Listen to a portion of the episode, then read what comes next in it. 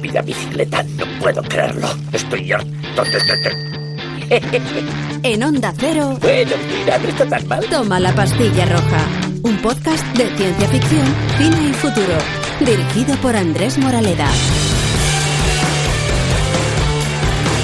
Soy Jaime Novo. Soy Iván Villarrubia. Periodista, ciclista urbano. Arquitecto, urbanista, músico, también activista ciclista, poco por accidente. Desde hace casi ocho años me encargo del espacio Piensa en Bici en Onda Cero. Y que con el tiempo he acabado juntando todo esto en una consultora de movilidad sostenible que se llama EBXM. Y ahora también alcalde de la bicicleta de Madrid, que es un cargo honorífico y altruista por el que no se cobra un duro. ¡Viva el municipio por antonomasia! ¡Viva alcalde!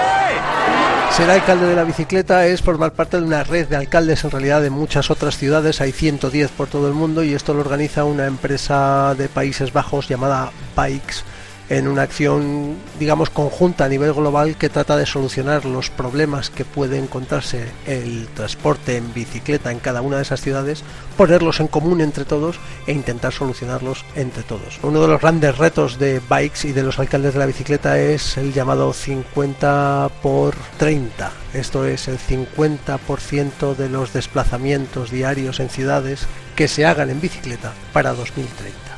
Hay solo dos ciudades que consiguen esto hoy en día, Copenhague y Ámsterdam. Eh, Doc, no hay bastante carretera para alcanzar los 140 por hora.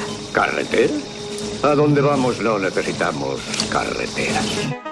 No hay, después de cientos de años de revolución industrial y de perfeccionamiento, no hay todavía un medio de transporte que energéticamente sea más eficiente que la bicicleta. Aquí fíjate que hay muchas evoluciones tecnológicas y de materiales y de tal, pero una bicicleta que compras hoy en día es muy similar a la que podías comprar hace 100 años. O sea, tú piensas una cosa, o sea, cuando veamos ya que todos los transportes del mundo, el transporte público, los aviones, los coches, las motos, cuando, cuando todos sean 100% eficaces, limpios, ligeros, sostenibles y tal, cuando veamos eso de verdad, o sea, lo único que han hecho todos esos transportes ha sido invitar a la, a la bicicleta. Y siendo un invento, fíjate, recuerdo a alguien que, una anécdota que cuentan de en la escuela de, no sé si era de caminos o industriales, preguntándole al profesor sobre cómo serían los transportes del futuro y en, en pleno desarrollismo, pues el profesor dijo que, iba a ser una bicicleta y los los alumnos se rieron de, del profesor y dijo, ya, ya veréis, que esto va a ser así. Y me llama mucho la atención porque cada vez que buscas en el imaginario de la ciencia ficción cómo son los transportes que se han imaginado otros para el futuro, nunca ves una bicicleta. Bueno, el Bike Bets del Test es utilizar el Bets del Test, eh, ya conocido, que es el, el, test por el que se intenta visibilizar el, las mujeres en las películas, con tres pequeñas preguntas. Hay dos mujeres en las películas y dos personajes femeninos en las películas. Sí, esos dos personajes tienen nombre y si esos dos personajes tienen nombre, están hablando en algún momento de algo que no sea un hombre, incluido su padre, no solo relaciones románticas, bueno, pues tratamos de llevar eso a las bicicletas. Aparece una bicicleta en la película, ¿sí? La lleva alguien que no es un niño y en tercer lugar eh, la lleva alguien que no está haciendo el papel de un perdedor. El ejemplo que, que es a la cabeza más eh, cercano eh, es en la, de la película Yesterday, que antes de que los Beatles desaparecieran del, del, del, universo, este hombre lo que tiene es un accidente en bicicleta. Y ese paseo en bicicleta cuando tiene el accidente está después de una escena desoladora en la que no ha ido nadie a verle a ningún concierto y tal. Bueno, esa imagen de la bicicleta es muy común en las películas. La lleva siempre el perdedor. ¿Qué ha pasado? Hay dos películas recientes en las que no ocurre esto. La vida es bella. Eh, buenos días, princesa. Roberto Benigni va en una bicicleta y no es no está haciendo el papel de ningún perdedor. ¿Quién sabe si algún día nos encontraremos de pie? ¿eh? También es el caso de mmm, La vida de Pi. Aparecen muchas bicicletas. Eh, bueno, hay, sí hay ejemplos por ahí. Pero no soy capaz de dar con ninguna película futurista en la que aparezcan bicicletas. Y si aparecen, son tremendamente clásicas o fieles a las antiguas. Y tiene su sentido. Hola, soy José Manuel Zapico, periodista y autor literario sobre temas relacionados con la Fórmula 1, un deporte que me resulta maravilloso, pero lo que realmente me atrae cada día más es lo que ocurre a su alrededor y alrededor de la Fórmula 1 ocurren muchas cosas relacionadas con las bicicletas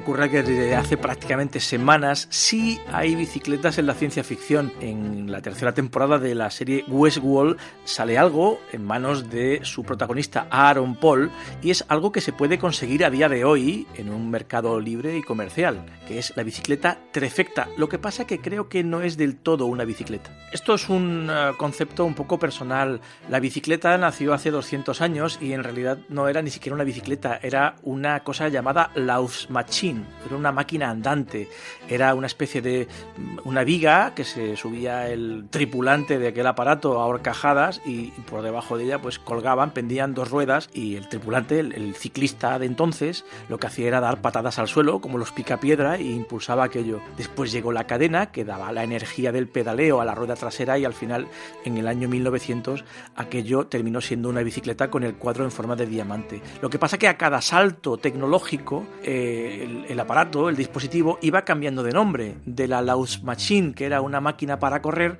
saltó o pasó a ser velocípedo, después ya comenzó a llamarse bicicleta, pero esto va mucho más allá. Con la aplicación de nuevas tecnologías, con la computarización de las bicicletas, con el material aeroespacial de la que se está dotando, esto pasa de ser una bicicleta a otra cosa. Date cuenta de que esta bicicleta, la Trefecta, que es a día de hoy probablemente lo más avanzado que hay, utilizan materiales tan exóticos como el titanio, como la fibra de carbono. Cuando tú cargas tres ordenadores de bordo, pues esto ya no es una bicicleta, esto ya es otra cosa. Tiene un motor y por lo tanto, si tú puedes pedalear, pero también tiene un motor, es más un ciclomotor. Y con ello entiendo que va a necesitar un nombre nuevo.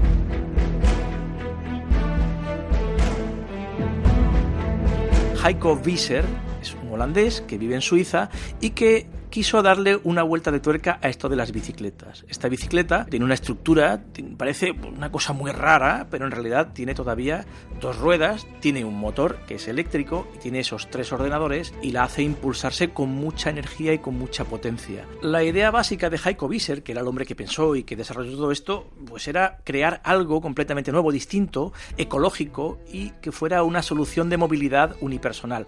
Él es holandés, en Holanda hay muchísimas bicicletas y allí la cultura de la bicicleta está muy muy extendida, es un país muy llano y todo el mundo tiene una o dos o tres bicis. Entonces, este señor Visser empezó a desarrollar esta bicicleta y curiosamente es una bicicleta que cuesta 25.000 euros en su configuración básica, pero hay un modelo especial que no está en la página web que lo están utilizando y lo están comprando equipos militares de operaciones especiales. Querríamos unas bicicletas. Entregad las seis bicis, facilitadles mapas. O enviadles unas bicis con rocines y esperadlos en la frontera con botellas de Gatorade. Cuando los Delta, los SEAL, eh, deciden ir a hacer una misión, están muy orientados a un trabajo nocturno. Estos SEAL, estos Delta, estos legionarios, estos especialistas de la Marina de cualquier ejército moderno, las guerras ya no se hacen con 50.000 tíos en un descampado tirándose bombazos, sino que sobre todo funciona a base de pequeños equipos que hacen, mm, bueno, pues una cirugía militar.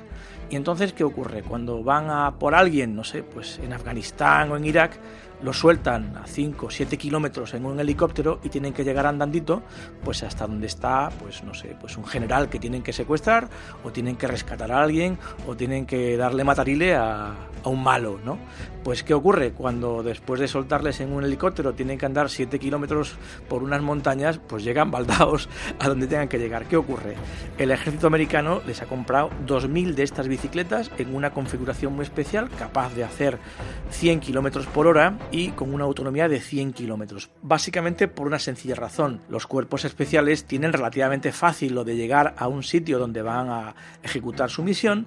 Lo complicado para ellos es marcharse de ahí porque una vez que el elemento sorpresa ha quedado expuesto, a partir de ahí es cuando empieza lo complicado. Y lo complicado que es, se suben a sus motobicis o ciclomotores o llámalos como quieras y se van zumbando hasta una furgoneta, hasta un tanque, hasta un helicóptero que los recoge y se los lleva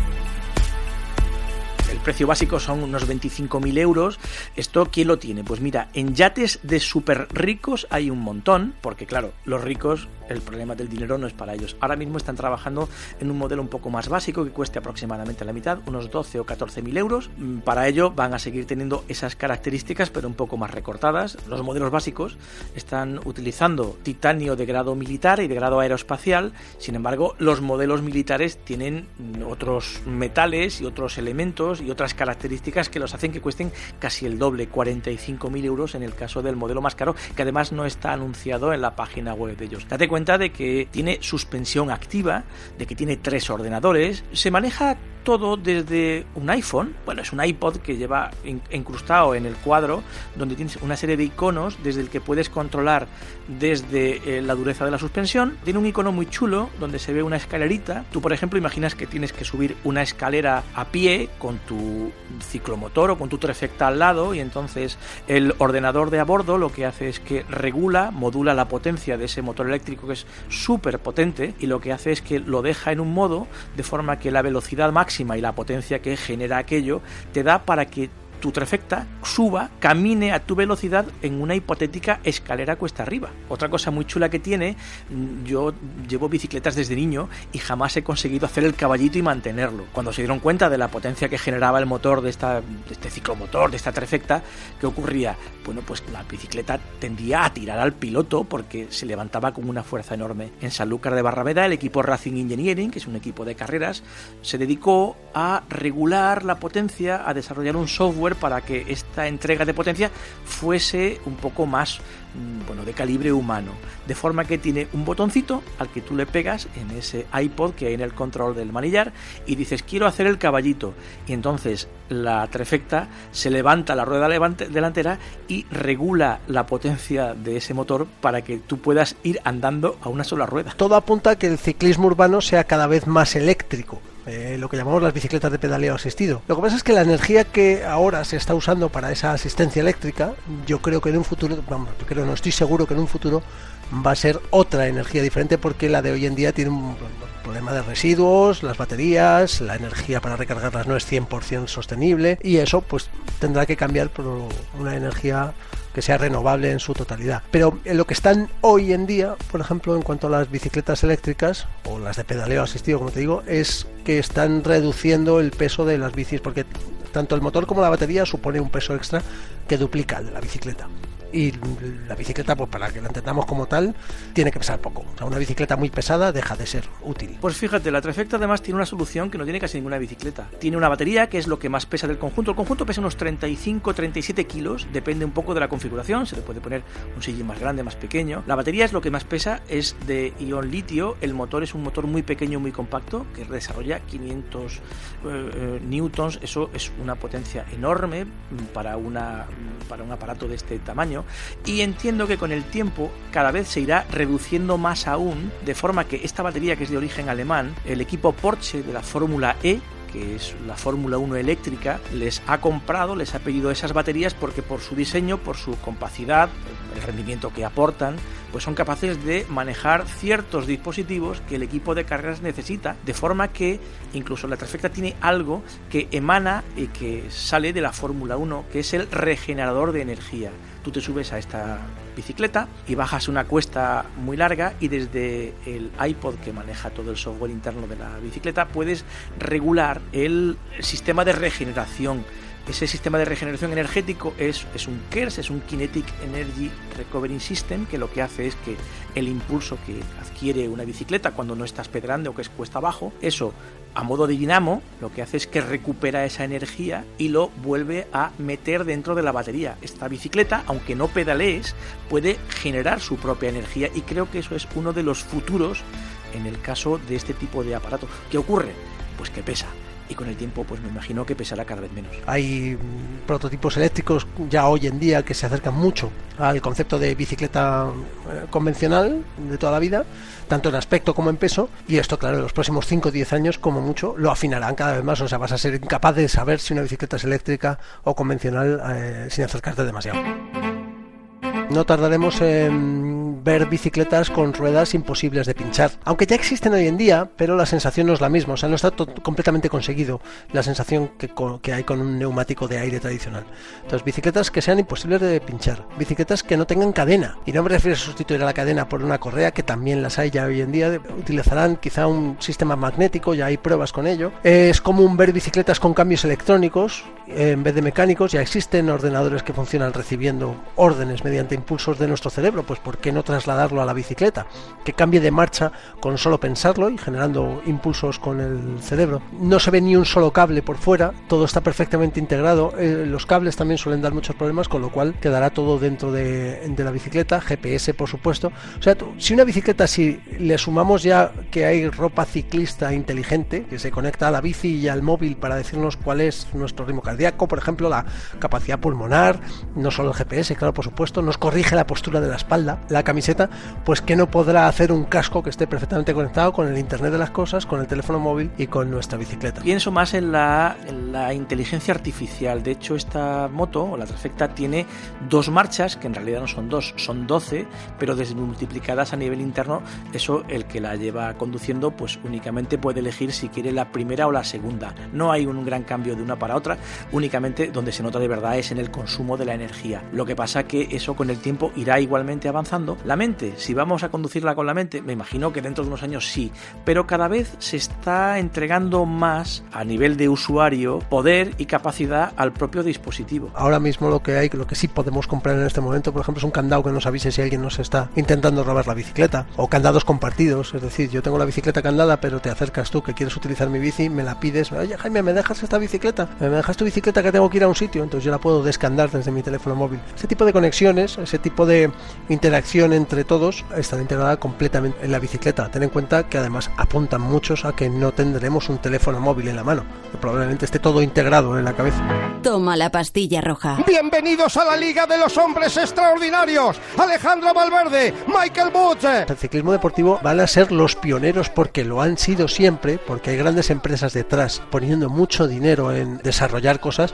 Van a ser pioneros en estas bicicletas eh, que veremos sin radios, porque los radios de las dan problemas. Entonces vamos a ver bicicletas sin radios, vamos a ver bicicletas con cambios eh, electrónicos. Bueno, que insisto que los cambios electrónicos ya, pero cambios electrónicos a lo mejor con impulsos desde el cerebro, cascos inteligentes conectados con el, el entrenador que te está diciendo exactamente cuál es tu presión sanguínea y la ropa inteligente también metida. Ese tipo de avances que luego disfrutaremos los que hacemos ciclismo urbano se van a dar primero en el ciclismo deportivo, sin duda. Por no hablar del boom que ha tenido el ciclismo estático estos días de, de confinamiento con el uso de rodillos domésticos. Lo primero es que se, han, se, habían agotado todo, todo el mundo se ha puesto a hacer rodillo en casa porque el ciclismo genera mucha, mucho mono y los, más modernos ahora pues se conectan a internet, puedes hacer etapas enteras del giro, de la vuelta o del tour, además de ir pedaleando y charlando con otro ciclista que está en su salón en Kentucky. Pero um, hoy en día lo que tienen es que son parecidos a un videojuego. Por, muy fiel que sea la ruta que hayamos elegido y por muy buenos que sean los gráficos, sigue siendo una especie de videojuego en el que nosotros estamos haciendo ejercicio con el rodillo frente al televisor. Pero con el avance de la, de la realidad virtual, tú fíjate, podremos hasta saber desde casa mientras pedaleamos, yo qué sé, cómo huele ir en bici por la Toscana, pasear por una de las rutas Eurovelo que eh, cruzan toda Europa, como la que va pegada al Danubio, y sentir el viento, o el Camino de Santiago, interactuar con gente que esté haciendo el Camino de Santiago andando en una cinta andadora en su salón de Wisconsin. Ese tipo de cosas vamos a poder hacer con el, con el ciclismo estático y además no en muchos años, desde luego. Sube a mi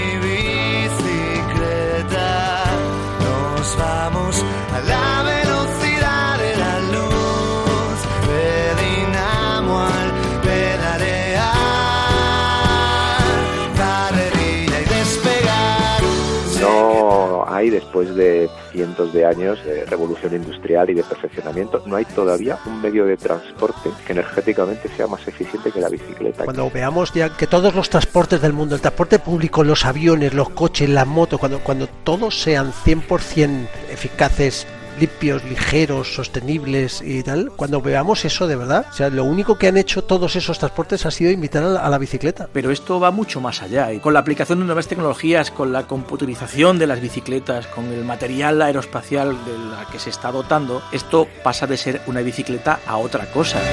Pedalear, solo pedalear, Toma la pastilla roja. pedalear, solo Un podcast de ciencia ficción, cine y futuro.